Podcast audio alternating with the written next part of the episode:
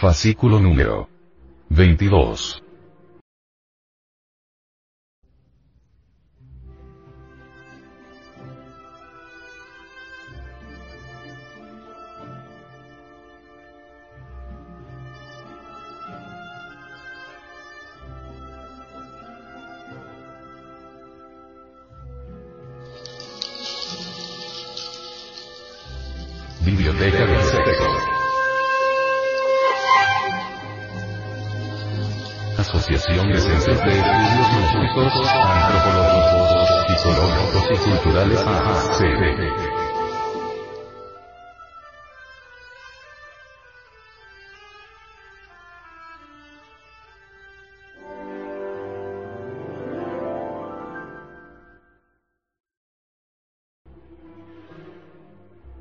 Cómo proporcionar a nuestro cónyuge una relación sexual gozosa. En la sexualidad oriental se pone de relieve la importancia de que el varón retenga sus secreciones sexuales o enseminis durante el coito. El propósito fundamental de este método es el de aumentar todo lo posible la cantidad de hormonas que segregan las gónadas sexuales durante la excitación sexual y eliminar radicalmente la pérdida de semen y hormonas a través de la eyaculación. Este método, que en chino se llama Wan Jin literalmente, retornar el semen para nutrir el cuerpo, ha sido ridiculizado a menudo por occidentales escépticos que se toman el término demasiado literalmente y fuera de contexto en vez de hacer un intento serio para comprenderlo. El mencionado nombre no quiere decir que el semen ascienda literalmente por la columna hasta llegar al cerebro. Lo que significa es que los elementos esenciales del semen retenidos durante el trance sexual son reabsorbidos por el organismo, especialmente por los tejidos blandos de la próstata, desde donde pasan, naturalmente, a la corriente sanguínea circulando por todo el organismo, nutriendo todos los órganos y tejidos, incluido el cerebro. Es un hecho bien conocido por la ciencia médica que el semen y los líquidos cefalorraquídeos se componen básicamente de los mismos elementos. De tal manera que la retención de las secreciones sexuales en el coito alimenta el cerebro al poner a su disposición una mayor cantidad de nutrientes esenciales. Obviamente, sin duda alguna, las mujeres consiguen este mismo efecto si durante el coito retienen sus secreciones, o sea, si evitan el orgasmo. La reabsorción y la circulación por el organismo de los elementos esenciales del semen y de las secreciones sexuales de la mujer, retenidos durante la conexión sexual, puede realizarse con gran precisión si tanto varones como mujeres, en el momento de la cópula hacen inhalaciones profundas. En ambos componentes de la pareja, la inhalación profunda produce un masaje rítmico en la próstata en él, y en ella en sus ovarios que favorece la absorción de los elementos esenciales del semen retenido, favoreciendo su paso al torrente sanguíneo. La medicina oriental recomienda en esta práctica, proseguir con esta clase de respiraciones profundas después de las relaciones sexuales, ya que ayuda a restablecer cierto equilibrio tras la intensa excitación del sexo y, favorece considerablemente la circulación de la energía vital. Todo hombre puede obtener salud y longevidad si practica la no eyaculación durante toda su vida, dijo el médico chino Samesuno y manifestó que la entidad seminal es el combustible que hace funcionar la sexualidad, y no solo es la fuente de la capacidad física para mantener relaciones sexuales, sino que también lo es del interés sexual y del afecto emocional hacia el sexo opuesto. La medicina occidental afirma que los varones responden a sus reservas de semen poco después de la eyaculación, y que la capacidad de él para producir semen es virtualmente ilimitada. Pero esto es una generalización sumamente engañosa. Un escritor estadounidense al respecto dijo, Basta comparar la eyaculación con la donación de sangre para advertir la falacia. Tras donar un litro de sangre, la persona se siente débil y fatigada durante uno o dos días, hasta que repone el volumen de sangre perdido. Los bancos de sangre aconsejan a sus donantes que no den sangre más que unas cuantas veces al año, a fin de evitar la fatiga crónica, la disminución de la resistencia y un excesivo esfuerzo del aparato circulatorio. Según los médicos chinos, lo mismo se aplica al semen, salvo que la pérdida de este es aún más difícil de compensar que la sangre y esto se debe a que el organismo invierte una gran cantidad de energía para reponer totalmente las reservas de semen y restablecer el correcto equilibrio hormonal tras una eyaculación. Un médico francés dijo, cuando la frecuencia eyaculatoria excede a la capacidad del cuerpo para reponer plenamente el semen, el varón experimenta cansancio crónico, disminución de la resistencia natural, irritabilidad y otros síntomas de deficiencia de energía. Además, también pierde todo el interés sexual por su pareja, que muy bien puede sentirse con ganas de más actividad. No podemos negar que los jóvenes de veintipocos años son capaces de reponer el semen más deprisa de lo que puede gastarlo, pero la idea de que esta capacidad se mantiene indefinidamente a lo largo de la vida adulta, es completamente errónea.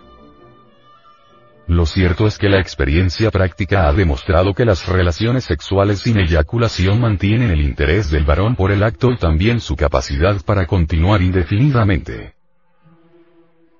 Estudios médicos realizados por la Sociedad Oneida, compuesta de médicos, paramédicos y personas afines, en los Estados Unidos, confirmaron que los varones que eyaculan a diario una o más veces acaban volviéndose débiles mentales, ya que el semen está compuesto en un 20% de líquido cefalorraquídeo. De tal manera que la eyaculación frecuente provoca una pérdida grave de los líquidos que el cerebro y la médula necesitan para un perfecto funcionamiento. La resultante deficiencia de líquido cefalorraquídeo puede dar lugar a trastornos tan corrientes como senilidad prematura, incapacidad de concentrarse, depresión crónica, pérdida del apetito sexual. Investigaciones médicas recientes han demostrado que toda eyaculación provoca una significativa pérdida de zinc, un oligoelemento escaso pero esencial para el correcto funcionalismo de muchas actividades orgánicas. En consecuencia, la eyaculación conlleva una deficiencia crónica de zinc, entre cuyos síntomas se encuentran pérdida de memoria, confusión mental, paranoia e hipersensibilidad a la luz. Esto parece confirmar las viejas historias de comadres en el sentido de que la masturbación perjudica la mente, debilita la columna y conduce a la ceguera.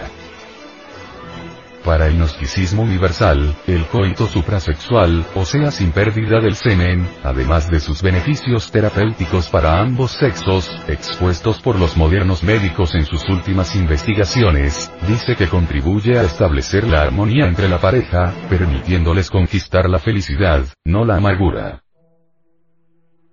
Nada hay más perturbador para las buenas relaciones entre marido y mujer que la incapacidad de proporcionarse mutuamente una relación sexual gozosa. El estado divinal es fuera de toda duda, el de la dicha suprema que se alcanza en la unión sexual entre el eterno masculino y el eterno femenino cumpliendo la ley geovística de no fornicar. O sea, no eyacular, como lo dice el Levítico 15. El goce sexual es terriblemente divino.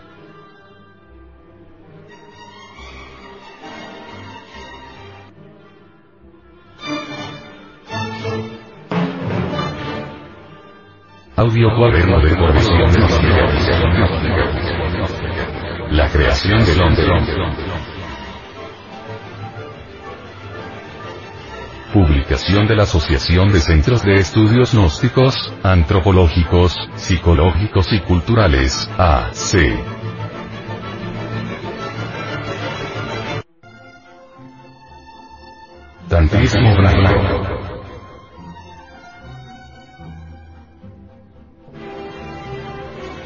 Las auténticas doctrinas tántricas del Kama Sutra de Vajrayana y el Anangaranga de Kayanamaya se complementan con el Vajroli Yoga y el Pankatatua.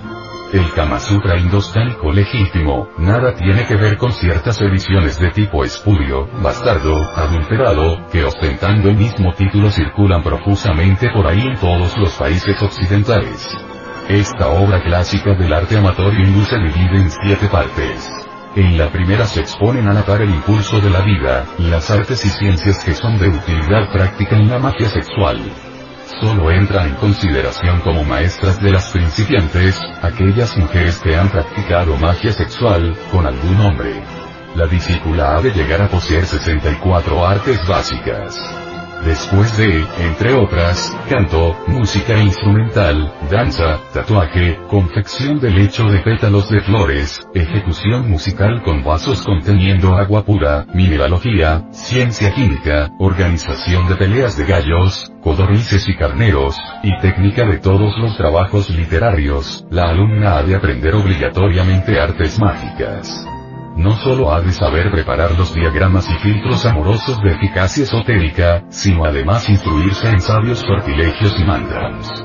En la segunda parte del Kama Sutra, el gran maestro indostánico Vatsyayana expone sabiamente una abundante enseñanza esotérica sobre el arte de amar, ocupándose muy especialmente sobre algo extraordinario cual es en verdad la división de tipos de mujeres y hombres, según el tamaño de sus partes sexuales presenta inteligentemente tres clases de hombres que son designados según su falo como 1. Liebre.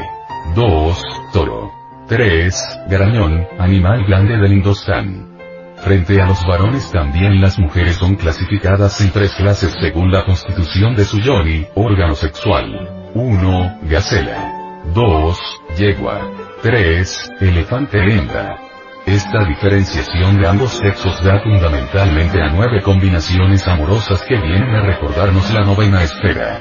1. Elevado goce sexual. A. Liebre con gacela. B. Toro con yegua. C. Garañón con elefante hembra. 2.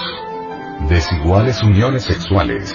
A. Liebre con yegua. B. Liebre con elefante hembra. C.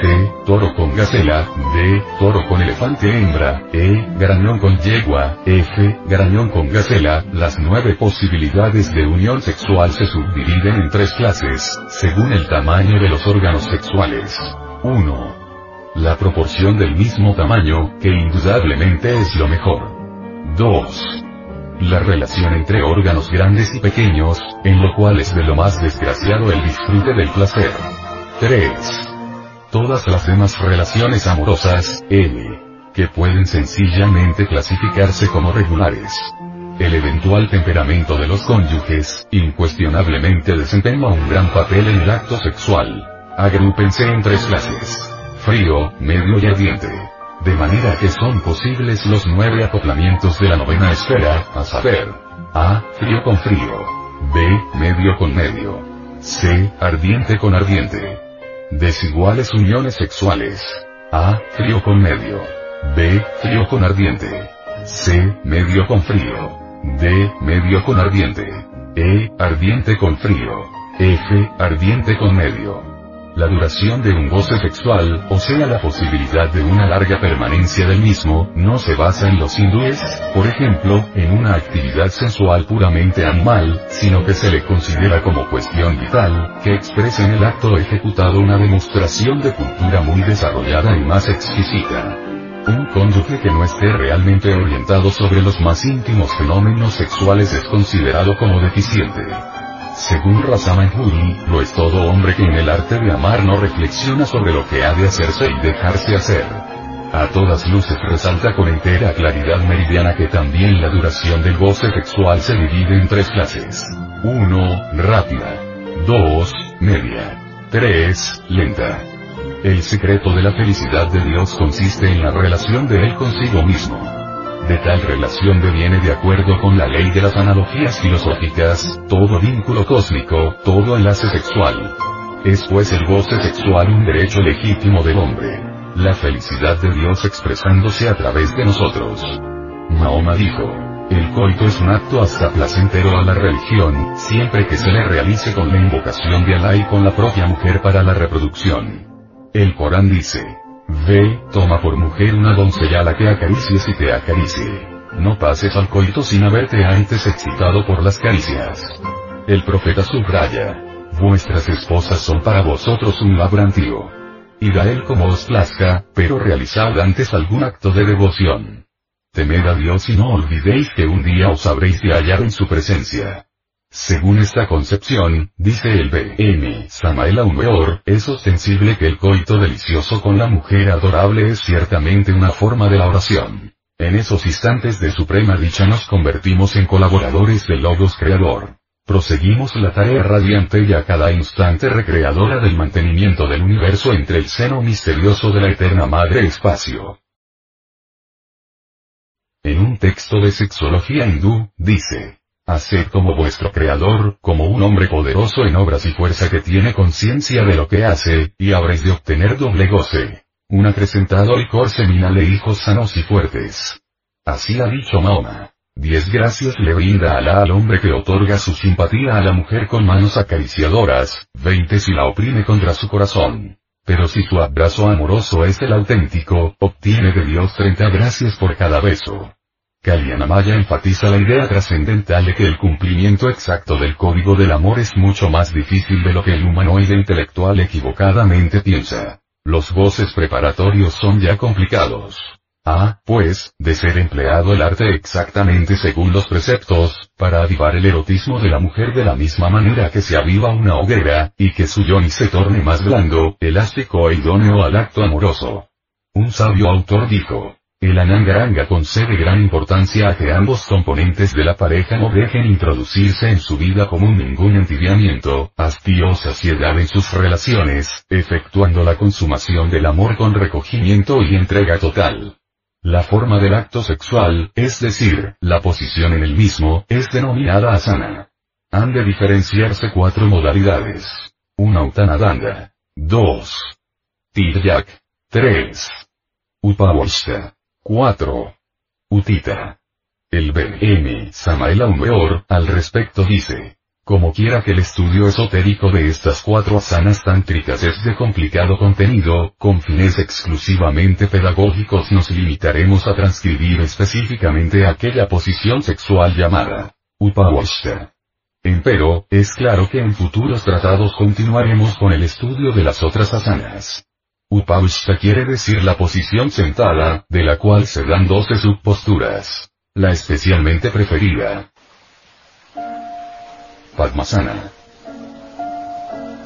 El hombre se sienta con las piernas cruzadas sobre la cama o una alfombra, toma a la mujer sobre sus piernas y ésta con las suyas envuelve el cuerpo del varón en forma tal, que sus dos pies vienen a hacer contacto sobre el coxis masculino, así la mujer se absorbe el falo.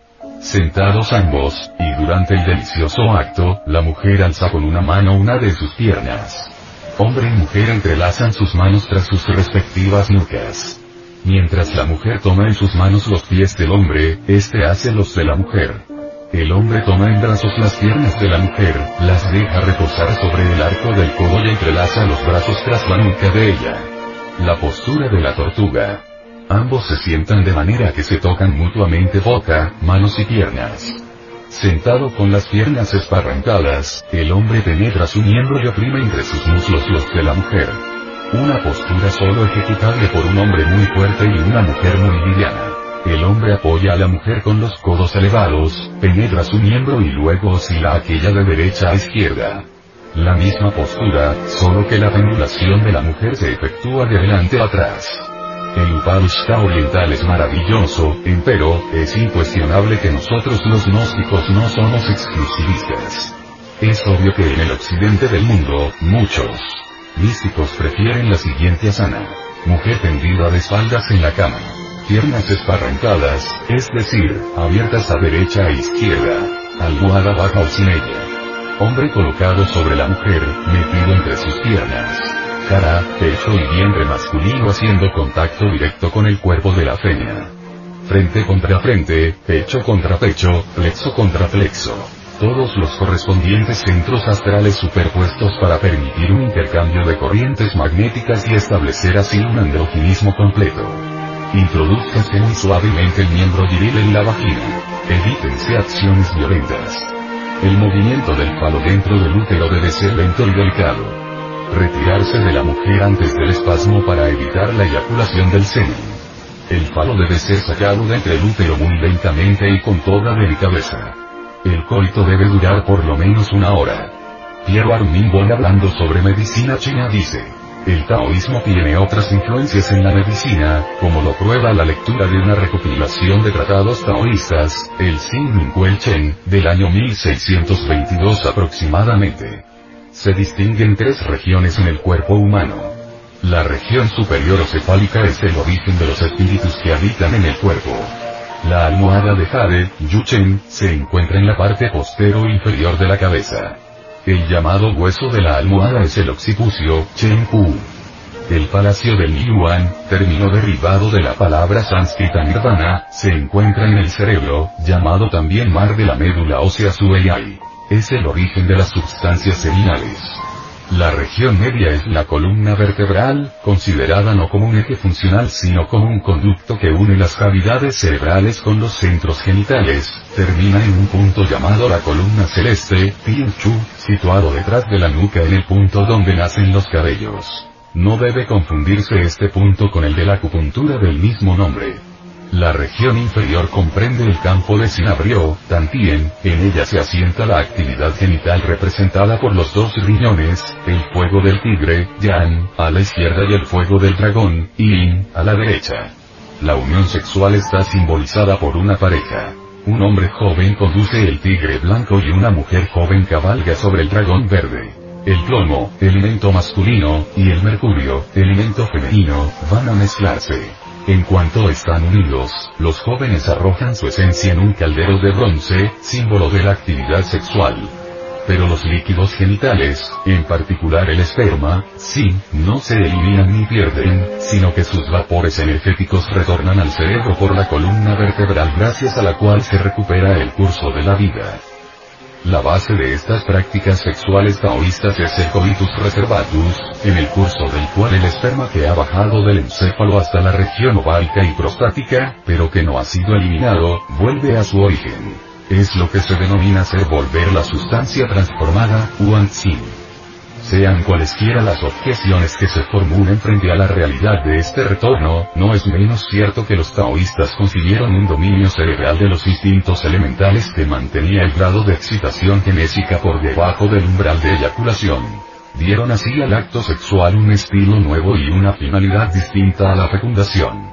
Las prácticas sexuales han desempeñado un gran papel en el taoísmo. Las prácticas públicas y colectivas, señaladas en el siglo II, desaparecieron en el siglo VI. Las prácticas privadas continuaron tanto tiempo que Chen Tsao, siglo XII, les consagra un apartado de su Tao Chu.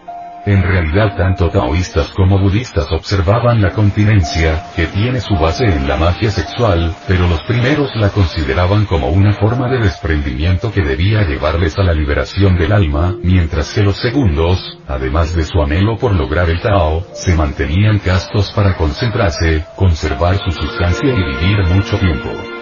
Es posible que, al igual que sucedió con sus ejercicios respiratorios, los taoístas se inspiraran en los tratados tántricos indios. Algunos fueron traducidos a chino en la época de los Tandi conocidos por su Biao.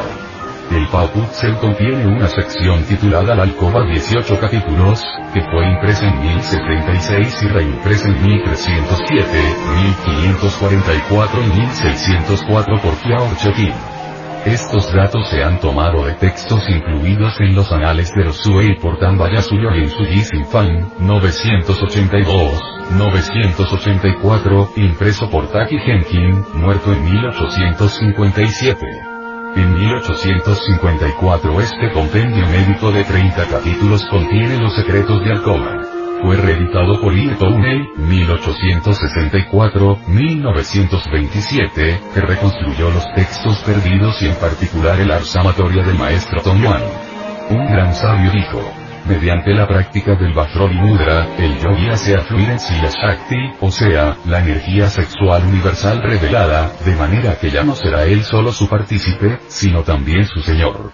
En el Viparita Karani se dice, esta práctica es la más excelente, la causa de la liberación para el yogi, esta práctica corta salud al yogi y le otorga la perfección. Si desnudamos al Vajrovi Mudra, si rasgamos el velo de Isis, queda la verdad desnuda, la magia sexual, el Sahaja Maituna. La esotérica Viparita Karani enseña en forma clara y precisa, como el yogi hace subir lentamente la energía del semen mediante concentración de manera que hombre y mujer en plena cópula pueden alcanzar el Vajrovi. Om obediente a la diosa, que semeja una serpiente dormida en el Svayambulingami maravillosamente ornada, disfruta de lo amado y de otros embelesos. Se halla prendida por el vino y rabia con millones de rayos. Será despertada, durante la magia sexual, por el aire y el fuego, con los mantras. Ya verán por el mantramun. Cantad estos mantras, nos dice el B.N. Samael Aumbeor, en esos preciosos momentos en que Lingam y Johnny se encuentran conectados en el lecho nupcial. Así despertará de Kundalini, la serpiente y de nuestros mágicos poderes.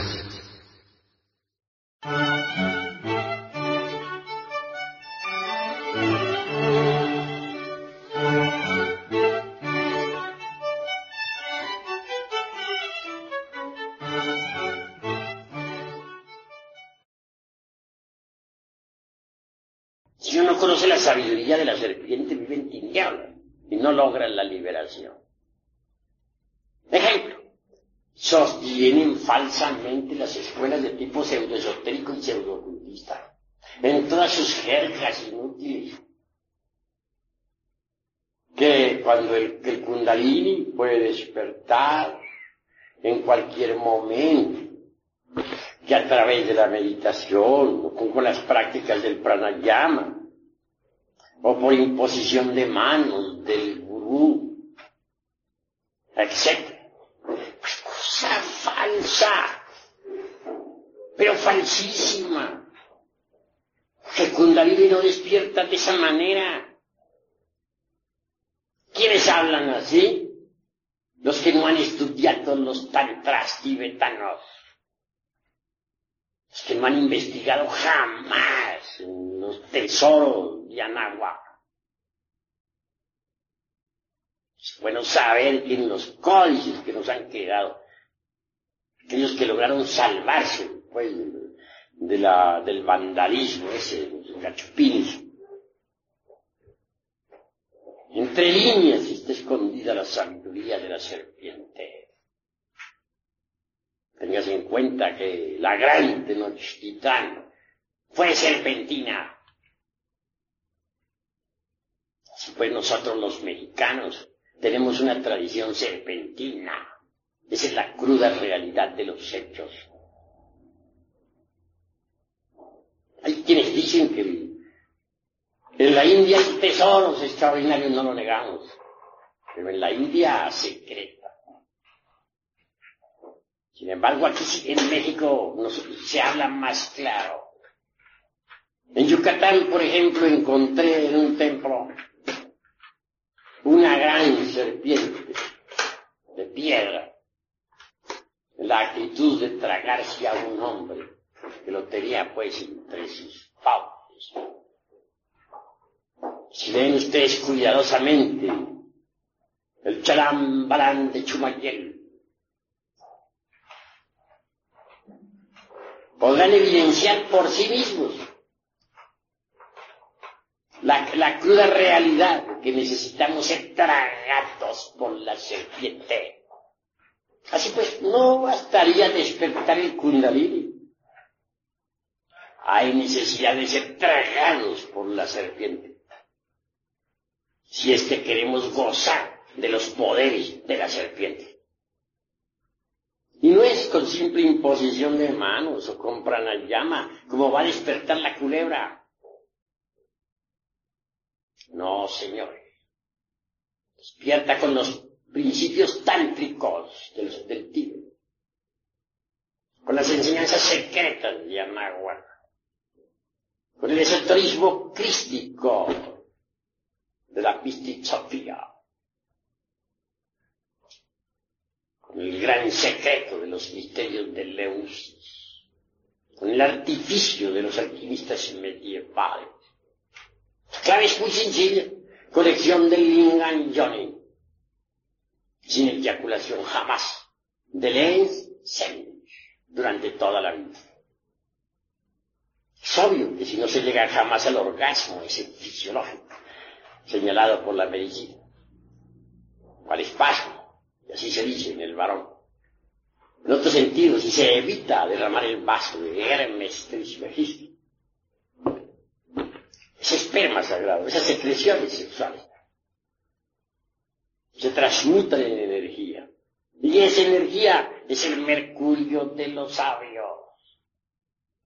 Los patios empedrados de los antiguos habitantes de la gran Tenochtitlan, hombres y mujeres permanecían durante meses enteros amando y trabajando en la forja de los cíclopes para despertar la serpiente ígnea de nuestros mágicos poderes. Pero, repito, no bastaría levantar la serpiente ígnea por el canal medular espinal, como piensan muchos yoguines. Quien quiera gozar de los poderes de la culebra, de la serpiente, tendrá que ser tragado por la serpiente. Pero la serpiente no come inmundicia, no traga nada inmundo. Cuando la serpiente se traga a un hombre, es porque éste ya ha eliminado hasta la última partícula del ego.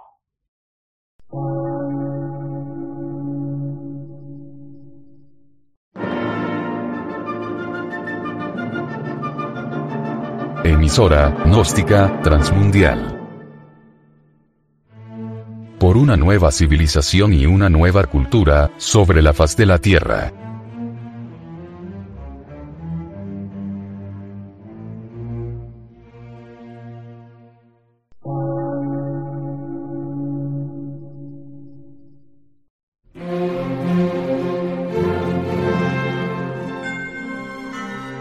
De radiodifusión, científico, artístico, místico y filosófico, de la Asociación Colombiana de Centros de Estudios Gnósticos, Antropológicos, Psicológicos y Culturales. A.C.